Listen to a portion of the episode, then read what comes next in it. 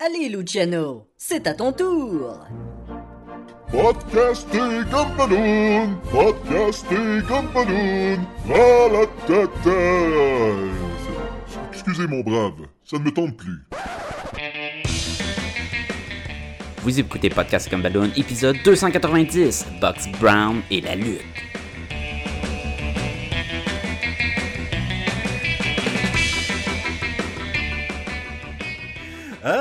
Bienvenue à Podcast et Gumballoon, le podcast sur la bande dessinée, le cinéma, l'animation, la culture populaire et la, lutte, apparemment. Oui! On n'a jamais autant parlé de lutte dans un épisode de Podcast et Gumballoon. Je pense. Ben encore là, l'épisode n'est pas fini d'enregistrer. Peut-être qu'on n'en parlera pas tant que ça. Mais aujourd'hui, euh, William, je voulais discuter avec toi des euh, bandes dessinées de Box Brown. Boîte brune. Boîte brune, exactement. Ben, en fait, euh, c'est. Euh, c'est pas le slogan, c'est What can Brown do for you, le slogan du PS. Ben, c'est de Box Brown qui parlait. Oh! Fait qu'est-ce que Box Brown peut faire pour toi? Ben, il peut faire deux bandes dessinées. Ça, j'ai, moi, j'ai, j'ai des segways euh, de la mort là, en ce moment. Fait que Bugs Brown qui a écrit et illustré la bande dessinée André the Giant en je me souviens plus quelle année. Hein? Je suis préparé euh, comme ça, pas de bon sens. pas pire, moi, parce que je voulais juste pas que tu me demandes le titre des bandes dessinées, parce que je m'en souvenais plus. 2014! Il a écrit ça en 2014, et là, je me, je me suis vraiment euh, peinturé dans un coin. Euh, Is that guy for real? Je vais éditer ça de toute façon. ça va être seamless. Seamless. Les gens verront jamais derrière le rideau. Euh... hein? Pas, pas, du tout, le, le gars. Euh, Sacha, Sacha, il est un professionnel. Généralement, il prépare ses affaires-là d'avance. Mais on, on s'attendait à ce que Sacha donne les. Oui, ben c'est ça, je n'ai pas cette grâce et cette élégance. Euh, c'est une bande dessinée de 2018, donc comme si de rien n'était. Is This Guy For Real? The Unbelievable Andy Kaufman, publié en 2018 par euh, Bugs Brown et euh, ce qui est drôle, c'est que euh, c'est copyright by Brian Brown. Fait que Bugs Brown, c'est son nom d'artiste, je pense. Ouais, je parce que ça sonne un petit peu boîte brune, sinon, mettons. Oui, et ça, c'est deux livres qui sont. Euh, bon, là, c'est sûr, j'ai dit André le Géant et Andy Kaufman. Andy Kaufman, qui est plus connu pour être un comédien, mais ce sont quand même deux livres qui vont parler euh, lourdement de, de, lutte, et lourdement, surtout dans le cas d'André le Géant. Mais il a aussi oui, Et il a aussi un autre livre qui s'appelle Tetris, The Games People Play.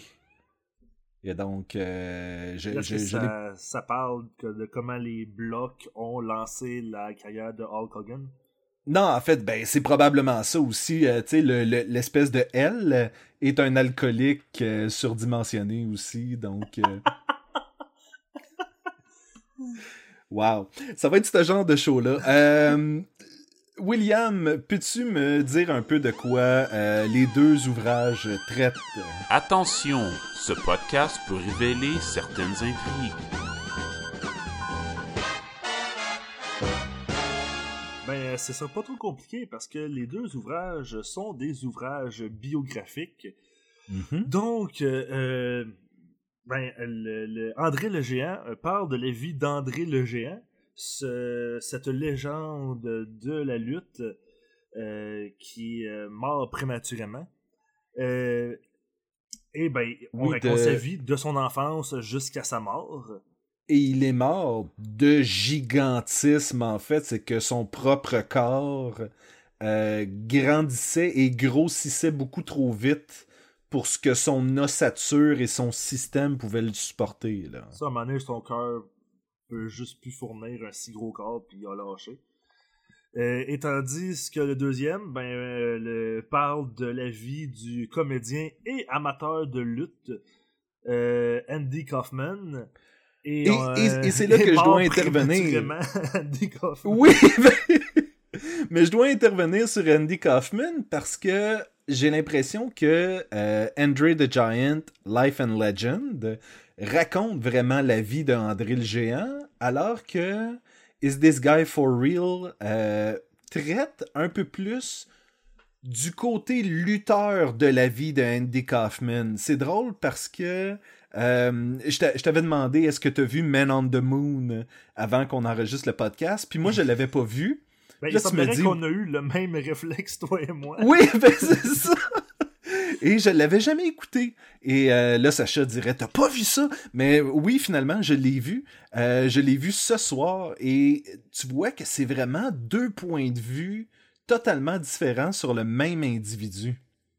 Oui, et dans, dans, le film, on voit beaucoup moins l'aspect de la lutte. Mais il est traité, mais c'est pas un aspect principal du film, tandis que c'en est un dans la bande dessinée. C'est peut-être genre le un sixième du film, peut-être, c'est par rapport à ce qu'il faisait avec la lutte. Et euh, alors que euh, dans le film Men on the Moon, la lutte apparaît plus tard dans la vie d'Andy Kaufman, on voit qu'elle arrive très tôt dans le livre et que cette espèce d'amour de la lutte et de la mise en scène du héros, du méchant, euh, de toute l'espèce de drame derrière ça, ben c'est ça qui, l'attire dans la lutte vraiment. Oui, exactement. Puis j'ai, j'ai vraiment l'impression que j'ai l'impression que l'auteur est un grand fan de lutte, mais en fait, il le dit même dans un dans une de ses préfaces. Là, je pense que c'est la préface de, du géant de André the Giant. C'est pas comme si j'étais un grand devin non plus. Mais non, c'est ça. Mais j'ai vraiment l'impression qu'il s'est servi de cet amour-là comme tremplin pour aller parler de d'Andy Kaufman. Puis c'est vraiment le, lien qu'il y avait avec Andy Kaufman qui a fait qu'il a, décidé d'en parler. Avant qu'on aille plus loin, c'est quoi ta relation avec la lutte en général? J'ai un, total désintérêt envers la lutte euh, moderne. J'ai un certain intérêt euh, pas nostalgique parce que j'ai jamais vécu ça dans, ma jeunesse, j'ai jamais trippé sur la lutte, ça n'a jamais été quelque chose qui, qui m'a attiré. Mais tout ce qui est vieux lutteur, tu sais, euh, euh, Mad Dog Vachon, euh, justement André le Géant, les frères Rougeau, les frères Rougeau, c'est ça, c'est quelque chose qui m'intéresse un, peu plus. Je trouve qu'il y avait une espèce de côté un peu un peu, un peu sérieux, un peu. Euh, je sais pas, je sais pas comment dire. Euh. C'est comme un côté très niche de la culture populaire dans le sens que c'est comme une espèce, c'est comme une foire ambulante la lutte. Ben c'est un peu ça, tu sais. Puis, puis mon, mon oncle à moi, mon, mon oncle par alliance, euh, son frère était lutteur. D'ailleurs dans la bande dessinée de Andy Kaufman euh, sur un, euh, un moment donné, il y a une pleine page où est-ce que c'est un poster de lutte, puis un des, des spectacles comme secondaire présente euh, The Brood Bernard, puis le Brood Bernard, c'était le frère de mon, c'était le frère de mon oncle qui est décédé maintenant, mais ah. et, et, mon oncle me raconte des histoires de sa jeunesse puis tout ça, de comment ben c'était un, un dur à cuire, là, on va se le dire. Puis comment ça se passait dans ce temps-là, puis tu sais, il y a une espèce de côté cette époque-là, de comment ça. Les, lutteurs étaient respectés dans c'était pas vu comme des clowns c'était vraiment vu comme des gros toughs des combattants pratiquement euh, c'est ben, ça ça et, je me souviens je me souviens les années 80 euh, où est-ce que euh, t'avais des euh, écoute t'avais des euh, petits des cartes miniatures dans les sacs de chips que tu pouvais collectionner. Puis là t'échangeais ça avec d'autres mondes d'un cours d'école. Puis c'était vraiment la lutte avait une place dans la culture populaire. Et aujourd'hui c'est drôle parce que quand tu dis bah oh, mais la lutte ouais mais tu sais Dwayne Johnson vient de la lutte Dave Batista vient de la lutte tu sais puis tu fais comme. C'est comme l'espèce le, de. euh, comme un, un- un, euh, une place où tu fais évoluer les patentes, là. Un, un en sciences. Tu sais, tu mets, tu mets quelque chose pour que un, pour que ça, un, un incubateur. C'est un incubateur. Selon moi, pour certains, pour un certain type de talent. Tu sais, c'est, ça prend comme un certain type de personne pour aller faire ce sport et ça prend un certain type pour réussir à percer de ce sport. Et, et, quand tu t'intéresses, puis mettons, tu t'ouvres l'esprit à ça, ben tu sais, pas si longtemps que ça, j'ai été hypnotisé, genre, après un match de hockey devant un gala de lutte qui se passait à Montréal. Et tout, tout le côté euh, spectacle, j'ai, même pas regardé une seconde de combat, j'ai regardé comme la demi-heure où est-ce que les, lutteurs se présentent sur l'arène et euh, se, répondent un l'autre, puis euh, tout ce côté-là, puis avec l'ambiance qu'il y avait dans, dans, le stade, tout ça, moi-même qui aime pas la lutte, qui connais aucun de ces lutteurs-là, je suis resté comme scotché devant en faisant genre wow, tu sais, genre j'avoue que c'est spectaculaire, j'avoue que c'est grandiose, puis je suis déjà allé voir un, un spectacle de euh, des Rougeaux, euh, qui sont de, de la, de la lutte plus familiale, là, qu'ils appellent. Et il, il faut C'était dire- avant que Jacques Rougeau devienne un commentateur, puis par la suite un espèce de personnage de, Ben, de- je pense que ça, ça fait pas super longtemps, là, ça fait quelques années. Là, c'est comme. euh, il, il fait la tournée des villes, mais c'est vraiment un spectacle familial. Ben, c'est de la lutte pareil, là, je veux dire, c'est des combats, mais un peu plus joyeux, là, si je veux dire, un peu, euh, un peu moins violent, puis tout ça. Puis, puis, Mais je pense qu'un des deux frères Rougeau ne le fait plus, Ah, et donc non, ça non. fait un bout là depuis les frères Rougeau. C'est ça que je veux dire. Ouais, ouais, ouais, depuis les frères- C'était les frères étaient à une certaine époque, là. puis je me souviens que mon frère et moi, euh, on, on sautait sur des euh, poches de hockey remplies de linge et on était les frères Rougeau, tu sais, c'était c'était notre trip, là, tu sais, c'était... Ouais, ouais, totalement. Et tu sais, quand, quand je suis allé voir ça, même si, tu sais, j'embarque pas beaucoup dans l'histoire, là, tu sais, dans Mhm. l'histoire de, de- tu sais, que, que c'est arrangé tellement gros comme le bras que j'ai de la misère vraiment Mais si t'embarques pas dans l'histoire, qu'est-ce qui reste? C'est- Ben, il reste que, force est d'admettre que c'est des, des, des prouesses physiques quand même impressionnantes. ah, c'est des athlètes, ça c'est C'est sûr. des athlètes sans aucun doute, et ça, ça, ça, ça, je trouve ça quand même fascinant et il mérite mon respect, même si, Mhm. juste pour ça, il mérite mon respect. là. Ben, et que, tu sais, même quand- lorsque tu sais que la lutte est arrangée, tu fais comme, oui, mais ils ont quand même sauté sur un ring, le, ils ont fait des flats sur des rings parfois, puis tu fais comme, mais c'est pas confortable, là, c'est pas un... euh, si tu sautes par terre à plat ventre sur ton, euh, sur ton plancher de maison, si tu sais pas ce que tu fais, là, tu vas te faire mal en sacrament, tu sais. Donc, il y a, en plus d'être des athlètes, c'est aussi des gens qui doivent apprendre des euh, chorégraphies et qui doivent vraiment, tu sais, il faut, c'est à la limite des cascadeurs. Parce qu'il faut que tu sois capable de donner un show sans te faire mal, tu sais. Faut que tu aies un certain talent de comédien parce que ça Mhm. repose beaucoup sur le spectacle, la façon de, que tu as d'avoir l'air méchant ou d'avoir l'air gentil, puis de- d'attiser Peu la- importe, les peu importe à la laquelle. Oui, peu importe à, la- à quel point tu joues gros, tu sais. Mais si t'arrives. Et c'est ce que. euh, on, va y revenir plus tard. C'est ce que Andy Kaufman essaie de miner, en fait, dans, dans ce côté-là de la lutte. C'est. T'as beau jouer gros. euh, si ton rôle c'est d'être un méchant, faut que tu sois un méchant convaincant, tu sais. Ouais. Je pense que c'est ça. C'est pas mal mon histoire avec la lutte. Mais je trouve ça intéressant que justement la lutte, puis on, c'est, peut-être un, truc plus pour un moment intime, mais j'écoutais le, j'écoutais le Comedy Central The Roast of euh, euh, David Hasselhoff. Et dans ce roast, où est-ce que les gens viennent rire vraiment de la personne qui est là et de tous les autres panélistes, il y avait Hulk Hogan. Et le gars s'en sort pas trop pire comme humoriste.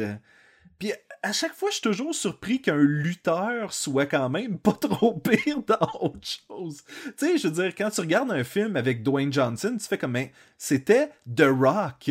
Quand tu regardes Dave Batista dans euh, Guardians of the Galaxy, tu fais comme, ben, c'est un lutteur, ce gars-là, tu Et je me souviens que quand j'étais plus jeune et que je lisais Wizard, The Guide to Comics, c'était tout le temps genre, ah, ils vont demander à euh, tel lutteur pour être tel personnage dans tel film.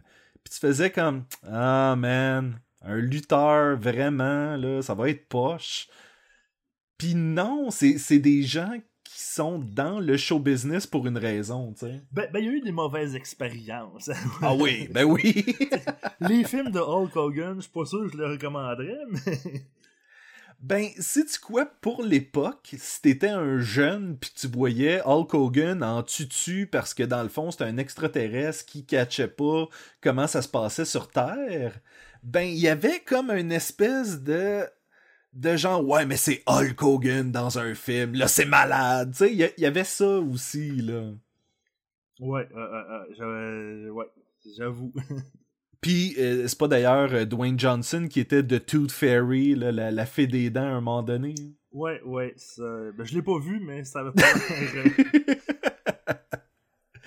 J'aimerais j'aimerais qu'on jase un peu de André the Giant, euh, qui était ma première incursion dans le monde de Box Brown et de la lutte.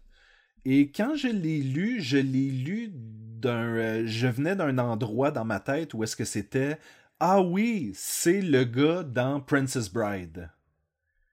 Et. C'est pas mal la seule expérience que j'avais. Je, je le connaissais de nom, j'ai vu Mhm. quelques photos ou quelques petites vidéos ici et là, mais c'est pas mal l'expérience que j'avais avec André le Géant, c'était dans The Princess Bride. Mais écoute, il y a des choses dans la bande dessinée à un moment donné, puis je faisais comme. Hey, je pense que je l'ai vu, cette affaire-là. Sais, le, samedi matin, il y avait la lutte euh, commentée par euh, les, commentateurs québécois puis tout le kit. Puis, je me souviens de ces moments-là. C'était comme un ramassis, justement, des derniers mois de lutte, puis des combats, des faits marquants, puis tout le kit. Puis, il y a de ces combats-là et de ces mises en scène-là entre lui et Hulk Hogan que j'ai fait comme Hey, je suis sûr que je l'ai déjà vu à la télé, ça là. là. Moi, je pense que je l'ai déjà vu aussi, ce combat-là, mais j'ai aucune idée pourquoi, parce que j'ai jamais écouté de la lutte. Mais par contre, il y avait beaucoup. Il y avait beaucoup de, de- des anecdotes qu'il racontait dans les bandes dessinées qui me faisaient penser à, euh, à la conférence que j'ai vue au Comic Con avec Carl. C'est ça, Carl? Euh, le- celui qui joue dans le, le- le- le héros dans The Princess Bride. Oh, euh... ah, non, c'est pas Carl, c'est. Euh, voyons, celui qui était dans euh, Robin des Bois, héros en collant, là. C'était. Je m'en souviens plus! Mais, mais, lui faisait une conférence, puis tu sais, il, il, imitait le, le, le, le- André le Géant, puis ah, euh, OK, boss, puis tu sais, vraiment, puis puis là, je faisais Ah ouais, je fais des liens, je me souviens de la conférence, il comptait des bouts de cette anecdote-là. Ah oui, c'est. OK, ouais, ça sonne. Le, le lien s'est fait, puis c'est venu comme complémenter la BD un peu. là. c'est Carrie Elwes, le nom qu'on. euh, T'étais pas loin avec Carl. J'avais les trois premières lettres du prénom. D'un nom de quatre lettres! wow! Fait que, fait, fait que oui, fait que dans le fond, tu, tu, tu, tu te rends bien compte en lisant la, la, la bande dessinée André de Giant que le fait qu'il appelle tout le monde boss, c'était clairement quelque chose qui avait marqué, qui marque tout le monde en fait, parce Ben, que c'est ça, tu vois que c'est pas. Parce qu'il il avertit au début euh, du livre euh, que, que tu sais, il a, il a complété, il a mis de la fioriture autour des histoires parce que, mettons, quand André Géant prend l'autobus, il, il peut pas savoir s'il était assis en avant, en arrière, comment il était assis, qu'est-ce qu'il faisait. Fait que c'est sûr que lui, il a fallu qu'il complète en bouchant les trous. ben maintenant, tu si tu t'enfarges dans chaque détail, tu Ben, peux pas. euh, Puis, mais, mais tu vois qu'il y a quand même l'esprit, le, le, le- il y a quand même une, une bonne base, puis t'es capable quand même de comprendre le personnage, parce que quand tu vas voir des, des, des- des- du monde qui l'ont connu en parler, ben ils en parlent de la même façon, tu sais. Je trouve ça vraiment intéressant que l- la bande dessinée ouvre sur une entrevue avec Hulk Hogan et finit en fait par cette espèce de je passe le flambeau à Hulk Hogan parce que clairement sa carrière euh, américaine en tout cas était finie. Tu sais, il y avait plus de gens qui euh, ils pouvaient ils pouvaient plus remplir les stades, surtout parce qu'ils pouvaient plus marcher dans le stade. Là. Ça, je pense qu'il est décédé pas, pas bien longtemps après, là, comme deux ou trois ans. Après ce match-là, ça se peut-tu? Mhm. Et écoute, toute cette vie-là est un peu triste. Je pense qu'on peut direct y, y aller avec. euh, c'est une bande dessinée intéressante, mais sur un personnage un peu triste, sur un mauvais père de famille, sur un alcoolique, sur quelqu'un qui était pratiquement mourant depuis l'adolescence. Tu sais, il s'était fait dire qu'il vivrait jamais vieux, qu'il faudrait qu'il fasse attention, puis tout le kit. Donc c'est très. C'est très. C'est triste parce que malgré que, tu sais, il y a beaucoup de scènes où ça semble pas être le personnage le plus sympathique au monde, justement, il est alcoolique, il, s'est jamais occupé de, de sa fille, euh, mais t'as une espèce d'attachement pareil à, à, à- à- à cet homme-là qui a quand même souffert, qui a, quand- qui a une maladie vraiment hors du commun, mais qui a Mhm. réussi à faire son chemin et à devenir une vedette euh, malgré ça et à...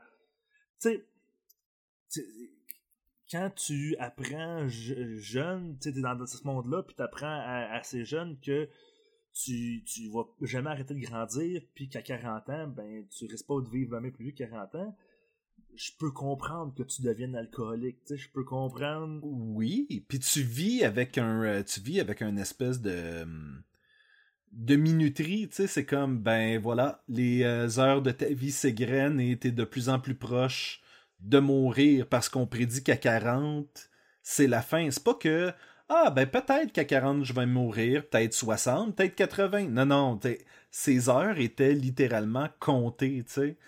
Et il était une personne pas si pire pour quelqu'un qui sait qu'il va mourir aussi vite, là.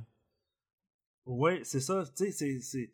Oui, il a fait des choses pas correctes, mais tu peux pas t'empêcher d'avoir de la sympathie pour lui, ce qui rend un peu sa situation encore plus triste, Un Mhm. méchant, un, quelqu'un qui, qui est pas gentil, qui subit quelque chose de pas gentil, ben t'as moins de la peine, mais quelqu'un comme lui, ben tu, tu, tu peux pas t'empêcher d'avoir de la sympathie. Puis je trouvais qu'il y a des scènes qui sont intéressantes. Euh, je pense que dans la vie, tu sais, à un moment donné, on a tous besoin de faire comme non, là, ça, j'ai décidé que j'allais faire ça, puis euh, je fais à ma tête, puis c'est ça qui est ça. Et il y a une scène où est-ce que André déboutonne sa chemise dans un bar parce qu'il a chaud. Et il se fait dire par le barman Je ne te sers plus tant que tu reboutonnes pas ta chemise. Puis ils font venir la police. Puis là, la police est comme Ah ouais, mais on peut pas y mettre les menottes. As-tu vu ses bras? Puis euh, qu'est-ce que tu veux que je fasse? Que je tire dessus? Que, que... C'est du quoi? Peut-être il fait chaud. Il fait chaud. Fait que peut-être qu'on devrait laisser le gars juste avoir sa chemise ouverte. Puis tu sais, le gars aurait pu. pers- y a personne qui veut s'attaquer à lui. Non qui, dans le fond, est pas vraiment provocateur et qui, on peut se le dire, peut à peu près affronter cinq gars en même temps sans avoir rien pour l'arrêter, là. Mais c'est quand même un move de douchebag d'avoir la chemise ouverte dans un bar où tu serais supposé avoir une chemise puis qu'elle soit fermée. Et il aurait pu faire comme bon, la police s'en vient, je vais m'en aller. Mais non, tu sais, il y a une espèce de. Ben, sais-tu quoi? C'est ça ma rébellion à moi, c'est que je suis torse nu dans un bar. Ouais, puis je fais juste me rester assis, puis je continue à boire, puis... Il se bat pas, il, il, crie, il crie pas de nom. Hey, écoute, à un moment donné, il, euh, il traite un de ses collègues de lutte de nègre. Et euh, le gars fait comme, ben non, j'endurerai pas ça, sort de l'autobus, parce qu'ils étaient tous dans un autobus, viens te battre, viens te battre, puis ils sont comme, mais qu'est-ce que tu vas faire, man? Le gars, il est trois fois ta grandeur, puis tout le kit. Puis après ça, il est comme, mais moi, je suis polonais tu peux faire des jokes sur le fait que je suis polonais. Il dit ouais, mais moi j'en fais pas des jokes de raciste. Je m'attends à ce que t'en fasses pas. Puis des années plus tard, André va aller le voir. pour s'excuser puis il demander si c'est correct s'ils sont amis. Puis tu fais comme, mais quel drôle d'enchaînement à travers les années. De... Puis le, le gars le traité de nègre, c'est pas sympathique. Mais d'un autre, tu tu peux pas dire Ah ben André le géant, euh, dans le fond, il faisait des blagues, ha ha ha. Non, c'est une joke raciste, on devrait pas l'aimer pour ça. Mais le fait qu'il était tellement comme pas au courant de. Tu sais, comme, comme, ben ouais, mais je fais des jokes racistes parce qu'on fait des jokes un racistes. peu mais- bon enfant, tu sais, un peu Ouais. comme, oh, y a rien de grave vraiment. Oui, ben c'est ça. Mais que là, l'autre lui dit, ben fais pas des jokes racistes, moi j'en fais pas, fais- fais-moi-en pas. Puis c'est comme, ah, ben oui, ok, tu sais, t'as raison. Tu sais, il y, a un- il y a un côté très, très naïf à, Ouais. ce- à cette personne-là. Euh, et c'est dur, après avoir lu cette bande dessinée-là, de savoir, il était-tu. Il était-tu réellement naïf ou s'il était juste quelqu'un qui comprenait pas euh, les situations sociales? C'est que cette biographie-là me, me montre qu'est-ce qu'il a fait, mais ne mon- montre pas qui il était réellement. Et c'est ça l'affaire, c'est que contrairement à la bande dessinée sur Is This Guy For Real, celle-là est beaucoup moins introspective que celle de Andy Kaufman. Oui, c'est beaucoup. Ouais, ouais, c'est. Ouais, je suis d'accord avec toi. C'est beaucoup. Il n'y a pas un angle en particulier. C'est. euh, c'est vraiment une biographie comme toutes les autres biographies. Est-ce que tu as trouvé ça intéressant? Est-ce que le, le bottom line avec une biographie, c'est est-ce que tu as trouvé ça intéressant? J'ai trouvé ça intéressant. J'ai trouvé ça intéressant, mais j'ai. On comparera après les deux bandes dessinées parce que Oui, oui, oui, tout à fait, tout à fait. le, le- le- le défaut d'un devient la qualité de l'autre, puis vice-versa, tu sais. Euh, Attends, attends, je, veux- je, veux, je veux que tu l'expliques, celle-là. Pre- Prenons quelques minutes. Qu'est-ce que tu veux dire? ben, c'était. C'était une biographie que je trouve qui était, était de son plus simple appareil. Oui, il y avait des anecdotes intéressantes, mais c'est un peu. euh, c'est- quelque chose de classique, tu sais, comme une émission d'une heure que tu peux écouter à docudé sur euh, quelqu'un ou peu importe. C'est point A à point B avec quelques anecdotes entre les deux, dans le fond. C'est ça. Puis tu sais, tu peux pas vraiment dire qu'il a pris l'angle de la lutte. C'est un lutteur. Sa vie, c'est la lutte. C'est pas un angle. C'est ça, sa vie, tu sais. Oui, oui, oui, tout à fait. Mais c'est facile à, à- à suivre. C'est classique. Il y a pas de problème. Et du point A au point B, t'es arrivé, c'est fini. C'est une bande dessinée pour les gens qui nous écoutent de- d'environ 240 pages. Donc, c'est quand même c'est une bonne quantité d'histoire, mais je crois que c'est si t'es un fan de lutte, c'est quand même intéressant. C'est pas un 240 qui sont vraiment remplis de gros faits historiques sur la lutte ou quoi que ce soit. C'est très en surface. C'est comme c'est vraiment comme tu dis, si t'écoutais Docudé et que soudainement Hulk Hogan arrivait puis disait ah oui il s'était passé telle affaire, puis là il monte une coupe de scène en background puis il t'a raconté une anecdote. T'es pas dans la tête d'André, mais tu sais ce qu'il a fait à cette époque-là. C'est ça, c'est ça. C'est un, peu euh, quelque chose que n'importe qui, je pense, pourrait lire et se retrouver là-dedans. Se- se- ne pas se perdre. Tandis que la deuxième, Mais avant qu'on aille plus loin, je dois juste dire de quoi sur celle-là. C'est laid, par exemple. Sur celle-là ou sur les deux? Le- sur les deux, mais sur ce allons-y sur celle-là. Euh, c'est laid. C'est, c'est... Bugs Brown n'est pas un. C'est. C'est un raconteur. Ce n'est pas tant que ça un illustrateur. Non, vraiment pas. Puis, puis, puis j'aime le dessin euh, minimaliste. Mhm. Tu sais, mettons, Guy Delisle, c'est très minimaliste, là. C'est deux, trois coups de crayon, son bonhomme y est fait. Et pourtant, j'aime beaucoup le dessin de Guy Delisle. Et le dessin de Box Brown, j'ai vraiment pas aimé ça. Ben, et c'est surtout qu'à un moment donné, André a vraiment l'air huge. À un moment donné, la case suivante, il a l'air d'une échalote, mais grand. Il a, tu sais, c'est. Les bras sont des fois, puis pas juste pour André, des fois les bras sont beaucoup trop longs, plient pas au bon endroit. Les nez, c'est vraiment juste un triangle. Il a c'est vraiment bizarre. Écoute, je regarde une scène où est-ce que la mère d'André dépose un bol, puis là où est-ce que son bras d'en arrière plie, c'est comme là où est-ce qu'il y a le poignet de l'autre. Fait qu'on dirait qu'elle a un bras gigantesque. Ouais, c'est comme des, des, bras. Des bras de. C'est quoi, quoi, le bonhomme en, en, plastine, là, vert? Gumby? c'est ça, c'est comme des bras de Gumby, un peu, là. Fait que c'est pas un génie de la proportion, de la perspective, euh, de. Mais ça fait la job de raconter l'histoire. Donc, c'est pour ça que je disais, c'est un raconteur dans son style littéraire et dans son style d'illustration. C'est ça, c'est exactement. Puis même, t'avais l'air à dire que tu préférais le dessin du deuxième. Ben, tu embarqué là-dessus tout de suite, ou tu préfères parler plus tard? écoute, je, je, je, je, peux le dire maintenant. Euh, écoute, je le, je le, regarde en ce moment, là, puis c'est. Je pense que c'est parce que j'avais laissé de l'espace entre les deux livres. Et euh, mais clairement, euh, les, les, deux sont aussi l'un c'est ça que c'est bon. Moi aussi, je trouvais. Et, même que les, notions de mouvement, tu sais, un, dessin en mouvement, là euh, ça, il l'a pas, cette notion-là. non, il met des petites lignes, tu sais, des petites lignes courbées là, autour des bras puis des, des, hanches. Puis... Et pourtant, je n'ai aucune idée de, du mouvement que le personnage est en train de faire. Là, je suis comme, ok, je comprends qu'il danse, mais que tu mettes neuf cases dans une, euh, dans une, dans une page pour expliquer qu'il danse, j'ai aucune idée s'il se déhanche, j'ai aucune idée qu'est-ce qu'il fait, je peux je comprends pas le mouvement de toute façon, tu sais. Non.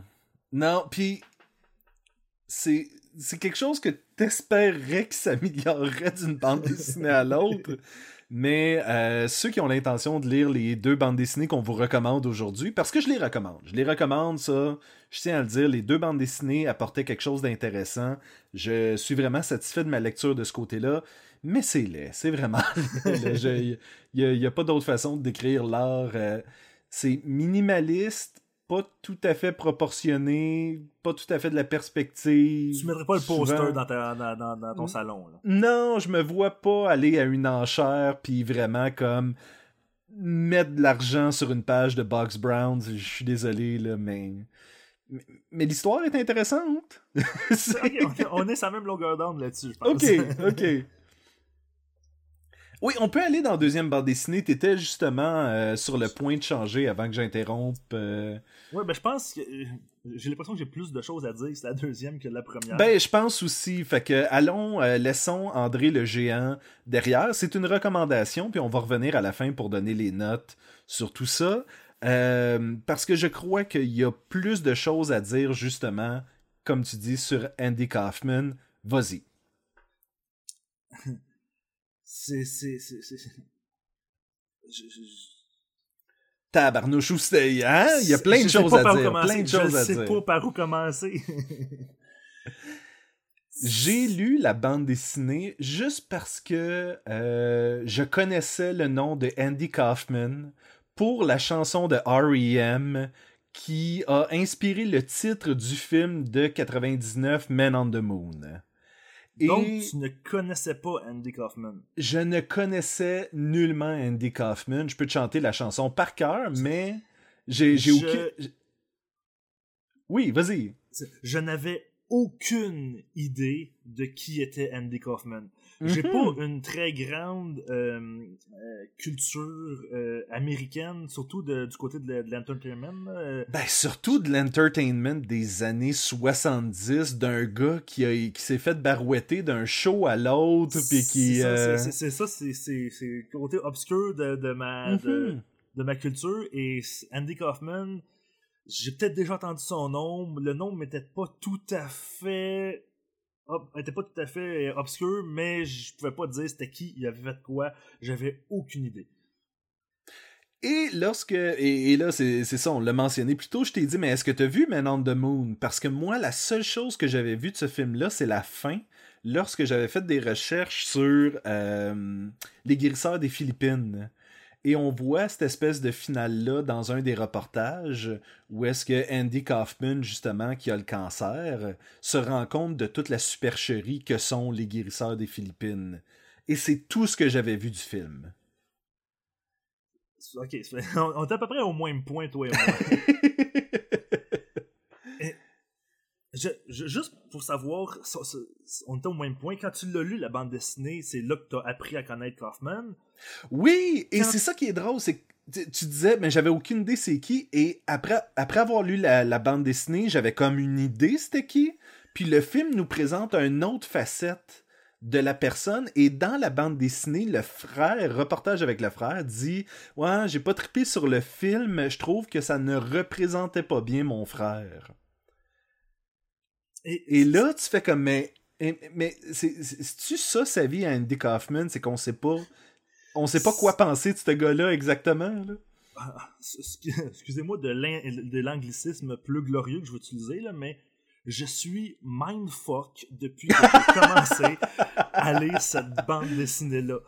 Euh, j'ai j'ai- j'ai lu la, la bande dessinée et honnêtement, après l'avoir lu, j'ai j'ai pas tripé. J'ai pas tripé sa bande dessinée. Je suis ressorti avec l'impression de... Je, savais pas c'était qui, puis je suis pas trop sûr encore de c'était qui, parce qu'il expose des, des faits, des choses qui se sont passées qui qui semblent être établies chez- des, des choses connues peut-être, d'être des choses qui sont assez évidentes, mais pour moi étaient vraiment juste weird. Je veux dire, son concours de, combat de lutte avec des femmes, ça a l'air d'être connu, d'être quelque chose qui a marqué beaucoup sa carrière, mais moi, j'ai jamais entendu parler de ça.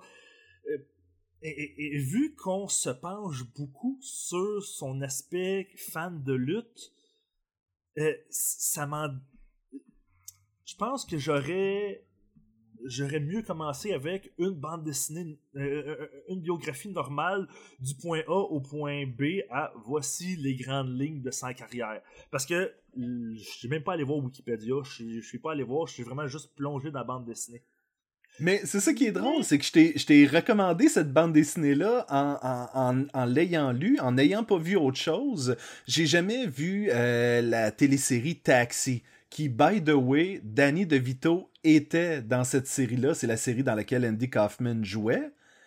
Et fait intéressant, Danny DeVito joue un autre rôle dans le film Men on the Moon, donc ne joue pas son propre rôle dans la série. Fait que moi, j'étais comme... Mais je savais que Danny DeVito était dedans, que j'avais déjà cherché ça à un moment donné pour je me souviens plus trop quelle raison. Je pense que c'était parce que j'étais un fan de Christopher Lloyd après Back to the Future, puis peu importe. Mais toujours est-il que lorsque tu n'as pas cette information-là, puis qu'après ça tu l'as, t'es comme... T'es comme ah oh, quel drôle de, mais on dirait que c'est ça la vie d'Andy Kaufman aussi c'est mais quel drôle de choix euh. Oui, oui, c'est ça. C'est que, c'est que après avoir lu la bande dessinée, je me suis dit, ben, euh, ok, je suis pas sûr, je vais, je vais, commencer à. euh, ça, ça a eu l'effet de, de me poser vraiment beaucoup de questions sur cette personne-là. Et là, je me suis perdu pendant je sais pas combien de temps sur YouTube. Euh, à- à lire Ce qui est très drôle, c'est que les. en- Encore une fois, les, euh, les, les Américains ont les, ou les Anglais ont un terme pour ça, c'est euh, falling into a rabbit hole. Où est-ce que là, tu tombes sur quelque chose, puis sur autre chose, puis sur autre chose, puis sur autre chose, puis là, tu fais comme. Mais c'est comme never ending que tu peux comme. Tu peux, tu peux apprendre et lire sur le personnage et la, et la personne, mais clairement, c'était plus un personnage qu'une personne. Ben c'est ça, puis, puis là, tu sais, là, là, j'ai fait, ben je, je vois, le, le, le film Man of the, Mo- on the Moon, c'est, considéré comme un bon film. Euh, tu sais, un très bon film, il était bien coté, bien critiqué, ben, je dire, je vais, je vais l'écouter, je l'écoute, je dis, ok, ok, tu sais, je comprends plus le personnage un peu, pis tout. ah ben, j'ai vu qu'il avait sorti un documentaire qui s'appelait Jim and Andy sur Netflix. As-tu vu Jim et Andy? Non?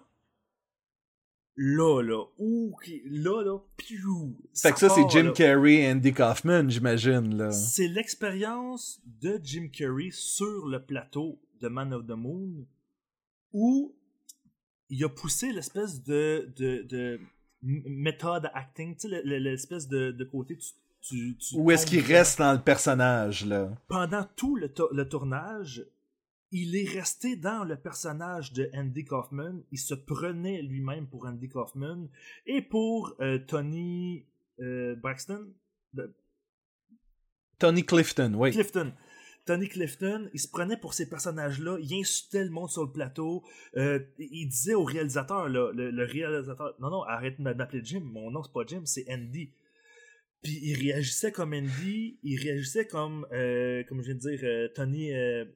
euh, euh, Tony Clifton, ce qui est intéressant, c'est que Tony Clifton est mentionné dans la bande dessinée aussi. Fait que quand tu commences à apprendre sur ce personnage-là, tu fais comme OK, fait que là, il se prenait pour. Mais c'est je ça. sais pas si. Et, et là, ce film-là, de, de- de Jim et Andy, c'est la chose la plus méta que j'ai vue de ma vie. Où est-ce que c'est un documentaire qui a. Que, dans le documentaire, t'as de la misère à voir c'est la, quoi la différence entre la réalité et la fiction, qui raconte l'histoire d'un gars qui a joué le rôle. qui- quand il a joué un rôle, il est tombé dans une espèce de limite entre la réalité et la fiction. Mais il jouait le rôle d'un gars qui tombait entre la réalité et la fiction. C'est.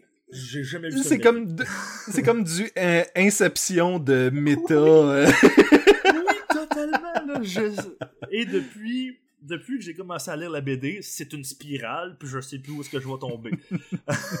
plus je m'enfonce dans la vie de euh, euh, Andy Kaufman. Andy Kaufman et, Et Tony Clifton. Et là, mais, suite ce à que ça, je...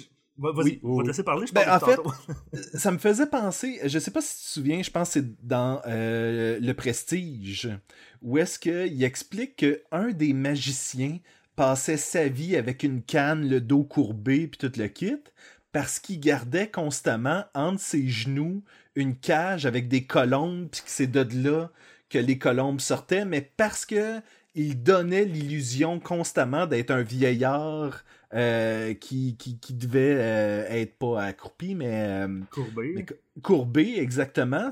Personne ne se doutait qu'il cachait entre ses jambes euh, des trucs de magie.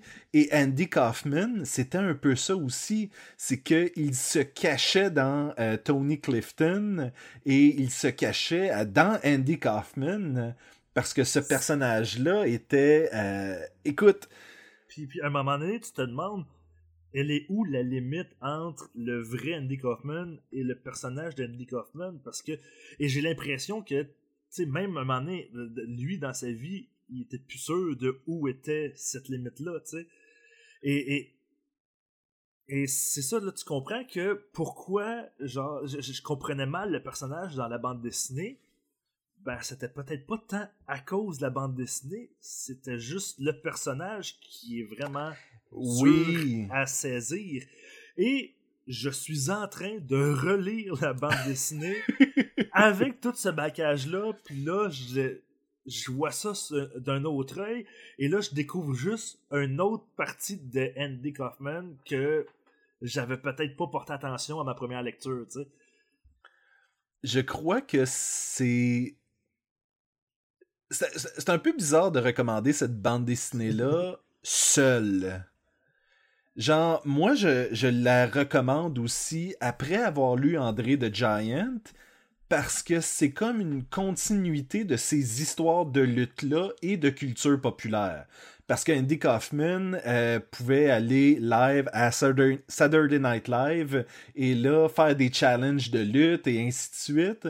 Il allait sur le Ed Sullivan Show aussi. Le gars mélangeait la culture populaire et la, ben, il faisait partie de la culture populaire, mais intégrait la lutte, alors qu'André le Giant, The Giant, se trouve à faire l'inverse, où est-ce que c'est lui qui a un peu rendu la lutte mainstream à son époque, puis il créait vraiment un engouement, et ainsi de suite. Donc c'est comme deux artisans de la lutte qui travaillaient pour la faire pousser mais de deux façons différentes. Ouais. Mais en même temps, tu peux pas écouter, tu, tu peux pas lire cette bande dessinée-là et pas, et pas écouter Man on the Moon. Faut, faut, genre que par, la suite ou avant tu l'aies vu. Puis là, si tu me dis qu'il y a Jimmy et Andy, honnêtement, je, je me dirige vers ça la prochaine fois. On dirait que c'est comme un euh, Shrek le dit mieux que moi. C'est comme un oignon. C'est des. C'est des. C'est- exactement c'est des, des pelures et des pelures et des pelures jusqu'à temps que tu arrives au centre. Là. C'est c'est vraiment, ça, ça a l'air exagéré ce que je vais dire, mais, mais moi, c'est comme ça que je l'ai vécu. Puis c'est pour ça que j'ai un petit peu de difficulté quand on va avoir besoin de donner une note sur, sur, sur cette bande dessinée-là. C'est que c'est parti d'une bande dessinée à une expérience. Pour vrai, j'ai. C'est une expérience de vie que je viens de vivre depuis une semaine. Puis j'ai de la misère parce que, veux, veux pas, tout s'entrecroise, mes questionnements, mes, mes, mes, mon abus, mon anahurissement devant ce personnage-là, mon...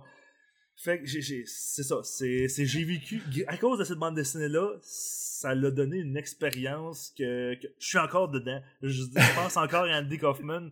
Je, je vais encore voir des vidéos de lui, euh, de toutes sortes de choses. C'est, c'est, c'est vraiment, euh, c'est vraiment weird. Ce qui est drôle, c'est que j'avais pas vu le film quand il est sorti, ou même sorti en VHS à l'époque.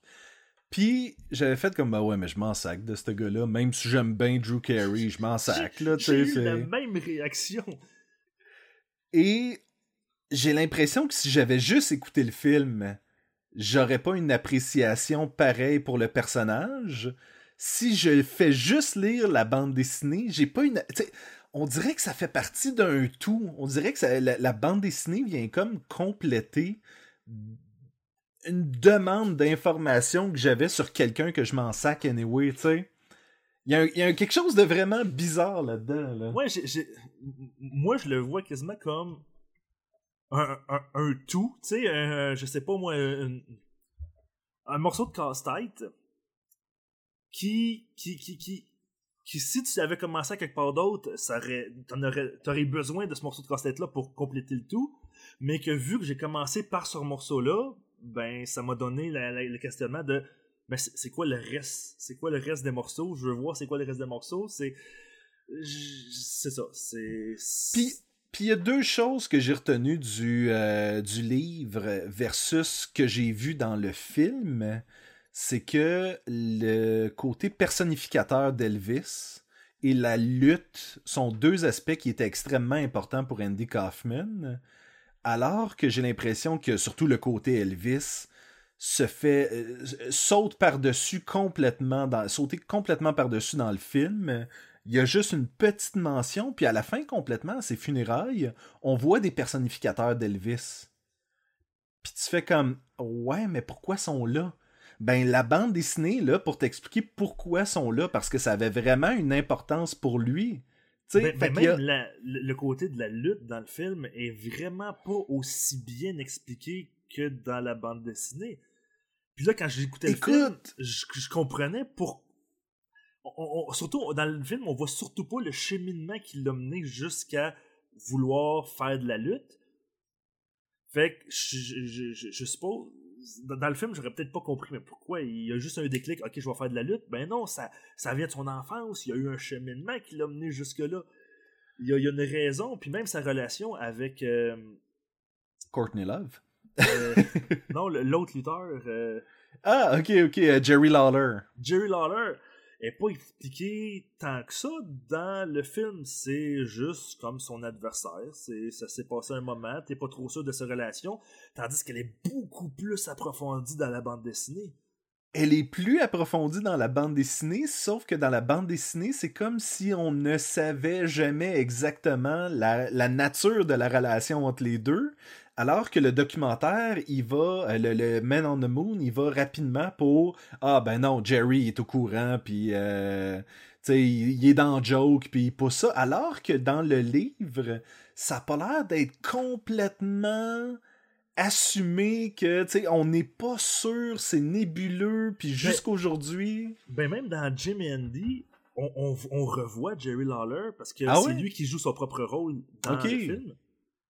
Euh, dans le film Man on the Moon, c'est lui qui. C'est Jerry Lawler qui joue le rôle de Jerry Lawler. Il y a beaucoup de monde qui joue leur propre rôle dans ce film-là. Christopher Lloyd joue son propre, son propre rôle aussi. Puis tu fais comme Ah ouais! Puis, puis là, tu, tu, même dans le documentaire qui se base sur, des, euh, sur le making-of, t'es comme pas sûr de, de, de la relation. Est-ce qu'il est dans le coup? Est-ce qu'il est pas dans le coup? Mhm. Est-ce qu'il comprend? Parce que, est-ce qu'il comprend Jim Carrey? Est-ce qu'il prenait- il comprenait Andy? Même là, ça mêle les cartes.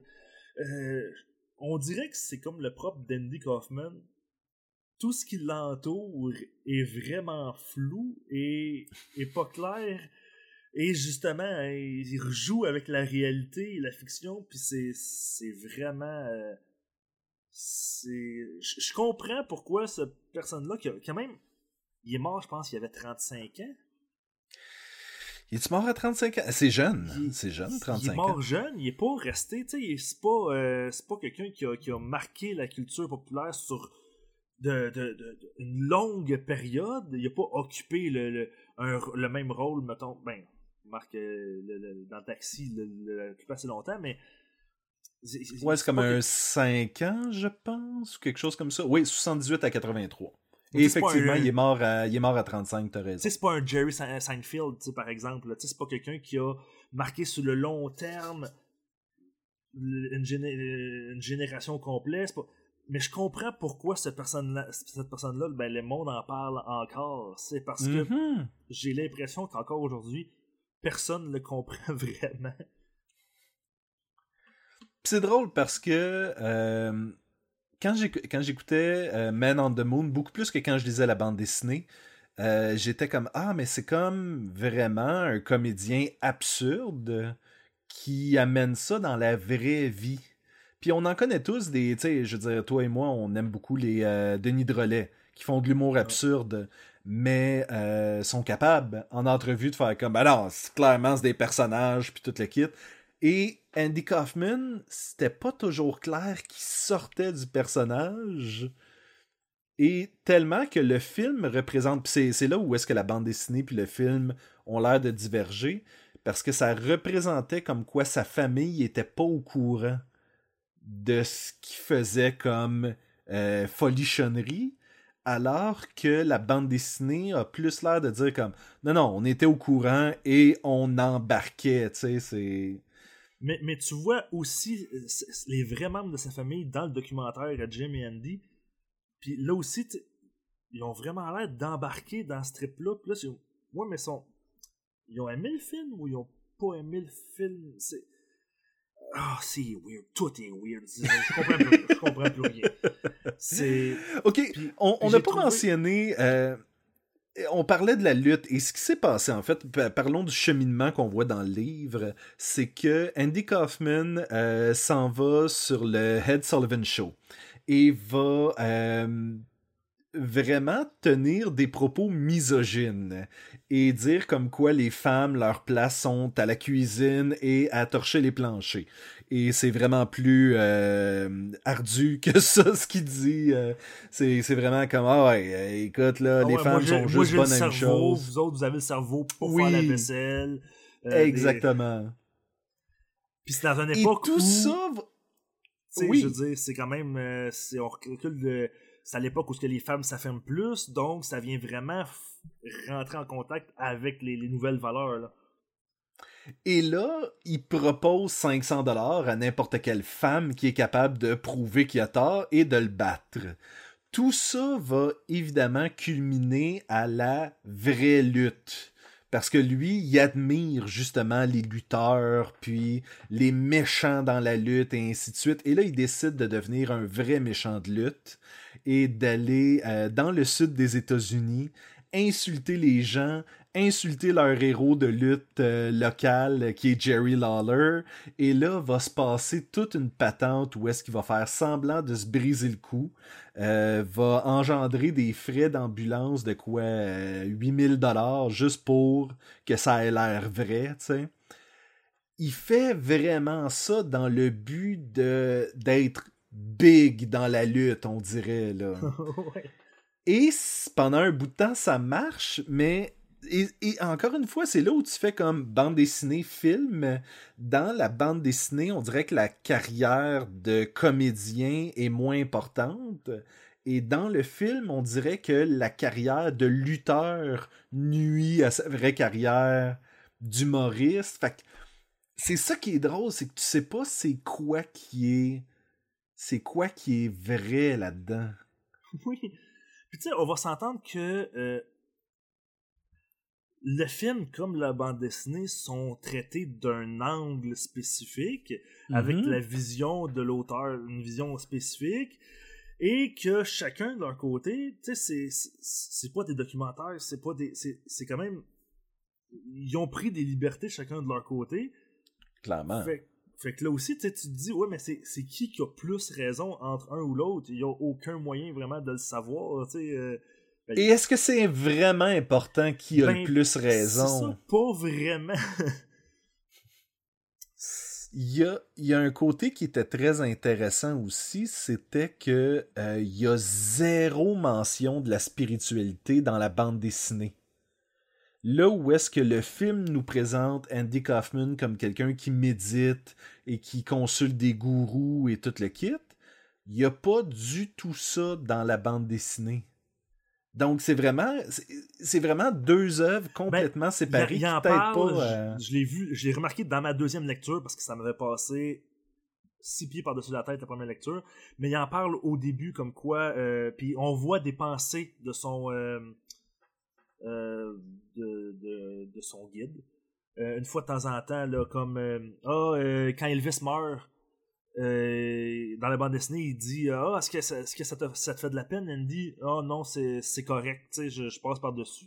Et là, il, est écrit son guide, euh, ben, je me rappelle plus c'est quoi le, le nom de son guide spirituel, là, mais qui disait comme euh, Ah, ben, tu sais, on peut pas euh, s'arrêter. Une pensée là, sur, sur la mort et sur. euh, et là, on comprend pourquoi il a passé à travers. Mais c'est une page. C'est une page, une pensée, et hop, ça, on a On part. cet aspect-là. On passe à ça, euh, puis on n'y revient plus. Là. Mais de, autre côté, Ouais. dans le film. Je, je, je suis en train de la feuilleter en même temps, puis euh, gang, faut que, faut que je, je réitère, c'est laid, là. C'est vraiment laid. Puis euh, dans, dans le film, par contre, un, aspect qui m'a marqué dans la bande dessinée, c'est l'espèce de côté, euh, le- son approche de la sexualité. Euh, notamment de la lutte, il explique comme quoi ça l'excite sexuellement de lutter contre des femmes, c'est une espèce de fétiche qu'il a, et c'est quelque chose qui est vraiment très très très peu suggéré dans une scène de 30 secondes dans le film, là, tu sais. Oui, parce que le personnage de Courtney Love dit Ah, quand t'as lutté avec moi, je pouvais sentir ton érection. Ah, man, ça paru. Ah, pourtant, je me tape. C'est tout. C'est ça, tout ce l'impression qu'il y a euh, eu une relation avec cette personne-là, euh, avec ce- ce- cette femme-là tout le temps, puis c'était sa blonde, puis c'est devenu sa blonde à partir de ce moment-là, tandis que dans la bande dessinée, tu te rends compte, non, il y avait des relations avec d'autres femmes avec contre qui il luttait, puis c'était un peu cette... C'était sa, sa façon de, de rencontrer des femmes, tu sais.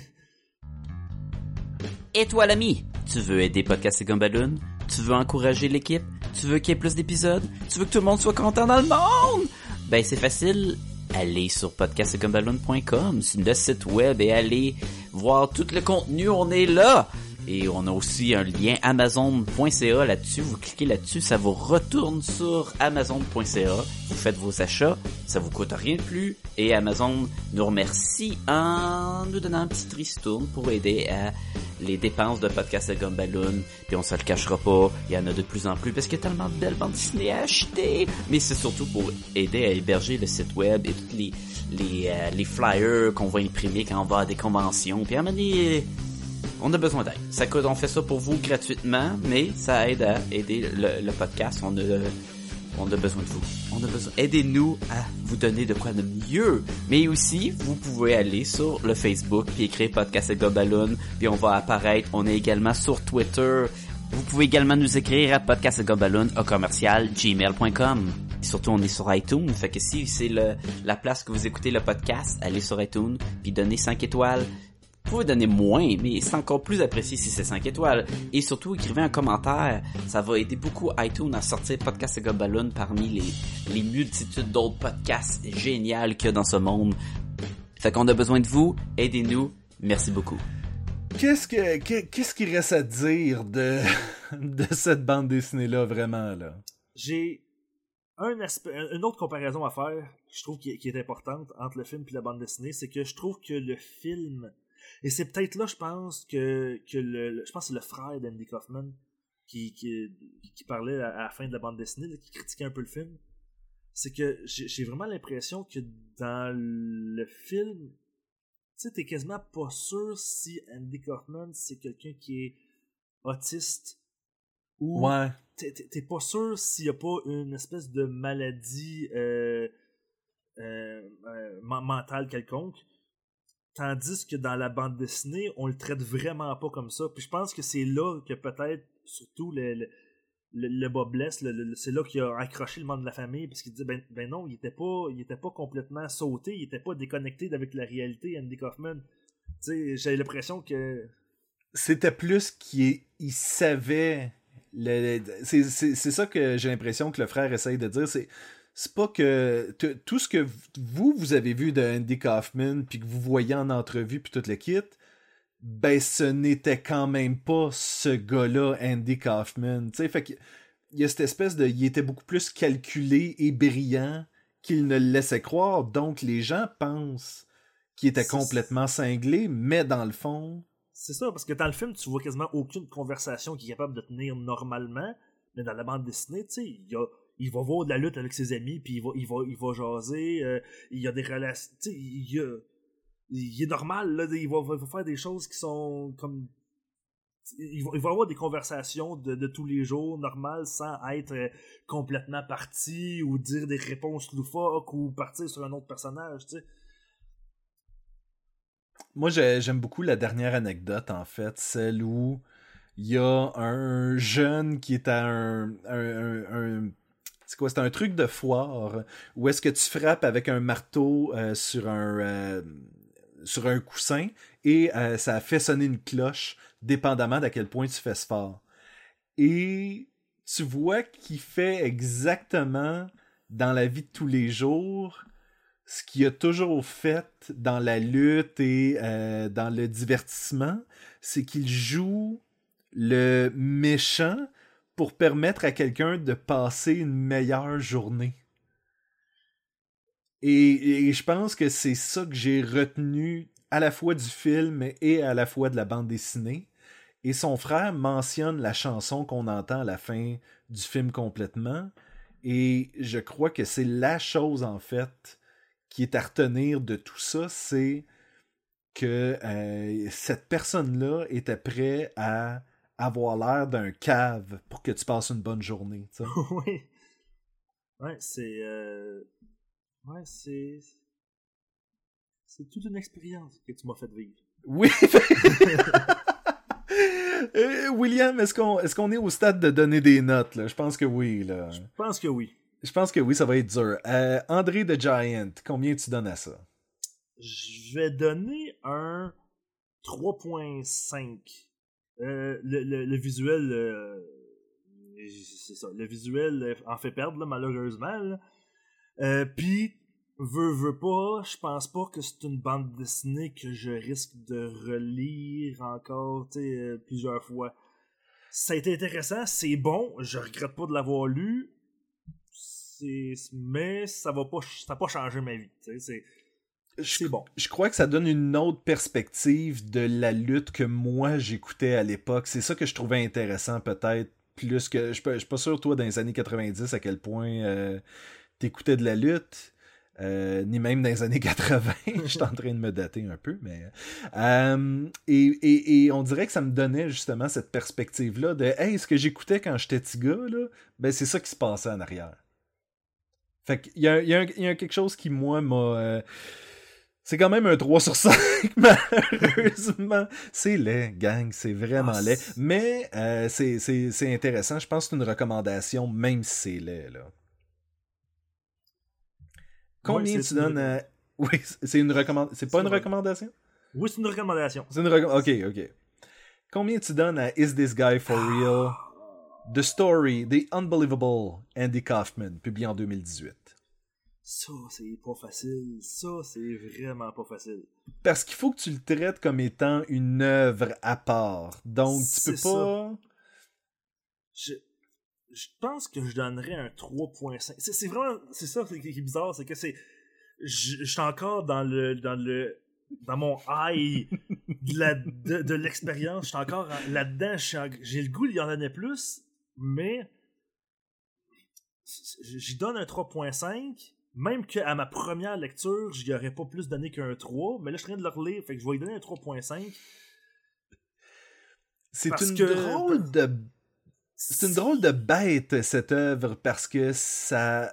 Comme je, comme je disais, j'ai lu cette bande dessinée-là d'un gars dont je me sacrais, que j'avais pas écouté le film basé sur sa vie parce que je m'en sacrais. Puis là, j'ai lu ça, j'ai fait comme. Mais je suis comme intéressé, j'ai écouté le film, là tu me dis qu'il y a un documentaire, je vais probablement écouter le documentaire. Tout ça d'un gars que je m'en sacre un peu, même maintenant. Mais- mais mais c'est ça, c'est c'est- c'est ça qui est bizarre cette bande dessinée là parce que en tant qu'œuvre, ça, juste de lire, c'est tout. J'ai pas tripé plus qu'il faut, mais ça m'a. Mhm. Tu m'as pas dit on va on va lire la bande dessinée, on va lire, on va on- on- après ça on va écouter le film, on va faire de la comparaison. Non, mais ça m'a amené là quand même. Et toi, indépendamment, indépendamment, ça t'a amené là aussi. Quand Mais même. euh, ça, je, je trouve que c'est propre à des gens qui lisent de la bande dessinée. Je sais pas si t'es comme moi, mais tu fais comme Ah, ben dans euh, La mort de Superman, il s'est passé telle affaire. Dans Le retour de Superman, il s'est passé telle affaire. Dans euh, Superman Time, euh, Time and Time Again, il s'est passé telle affaire. Puis tu fais comme Ben, ce personnage-là est bâti des lectures que j'ai faites de lui et dont je retiens.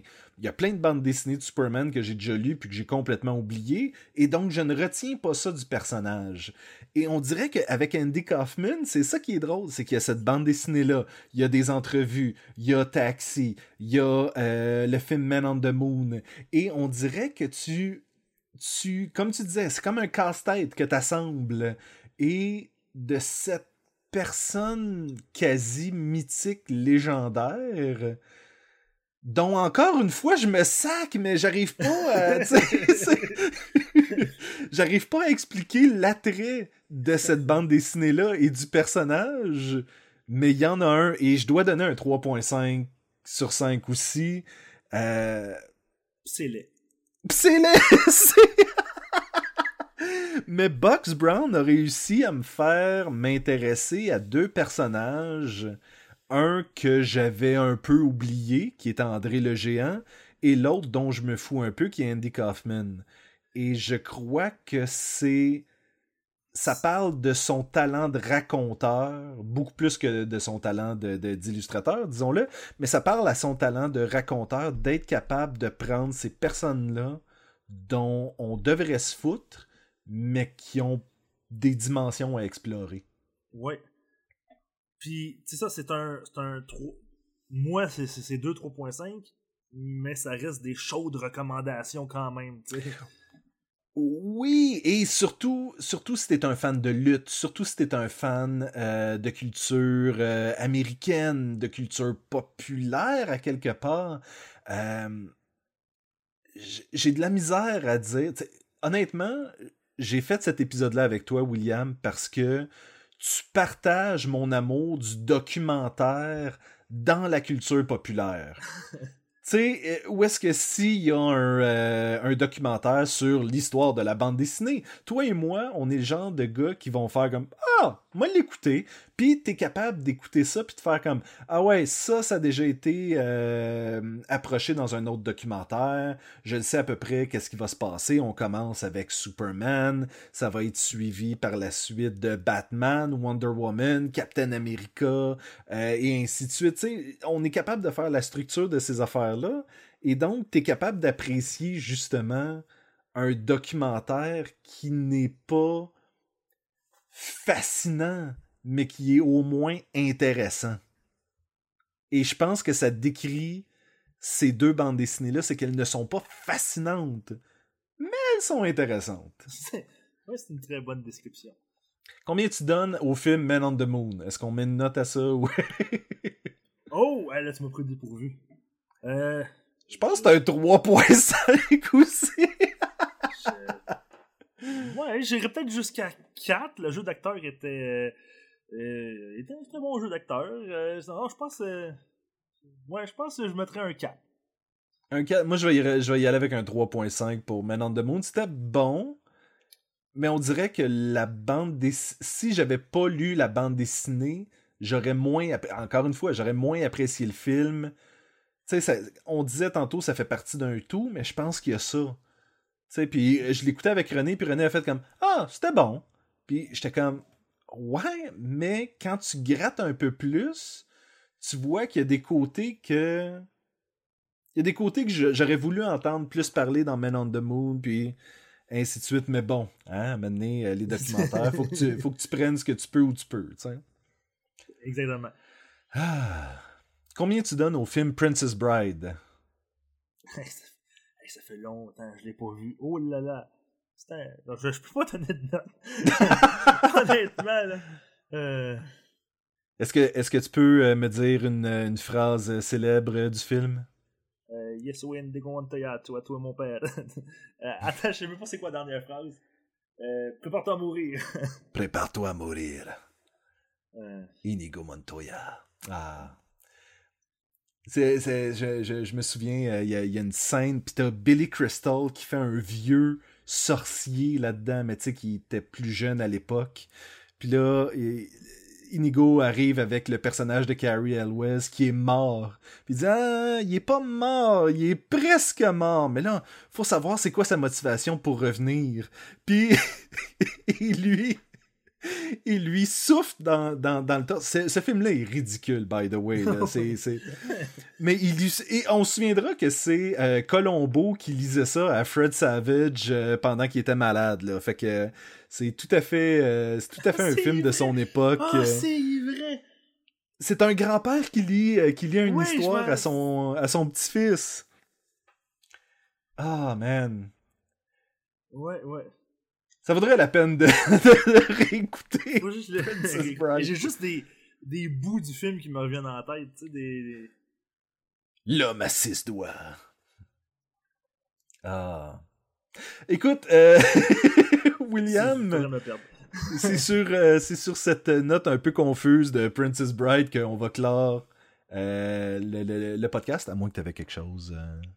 Absolument pas. Bon, donc on va euh, clore là-dessus et, euh, si les gens sont confus et veulent, euh, veulent aller lire euh, Is This Guy For Real? The Unbelievable Andy Kaufman, vous pouvez le faire et laissez-nous savoir sur Facebook, Twitter et tout ça, qu'est-ce que vous en qu'est-ce que vous en avez pensé? Parce que il y, a comme, il y a comme une drôle de relation. Les, nous, on a une drôle de relation avec l'œuvre, donc on veut savoir un peu euh, c'est quoi, Ouais, c'est quoi que les gens en pensent. Je, vais en jaser avec du monde. Et voilà, je vais donc euh, aller, aller jaser euh, sur, sur Podcast et Gumballoon et William euh, par la bande pourra répondre aux interrogations et moi aussi, Sébastien Leblanc, si vous en avez. On s'est-tu présenté au début de l'épisode? Mon nom est Sébastien Leblanc, je suis en compagnie de William euh, et Morganette et c'était Podcast et Gumballoon. Et euh, William, je te dis à la semaine prochaine. À la semaine prochaine. If you believe they put a man on the moon. Man on the Man on a moon. man on a man on. Et voilà. C'est la chanson de la fin.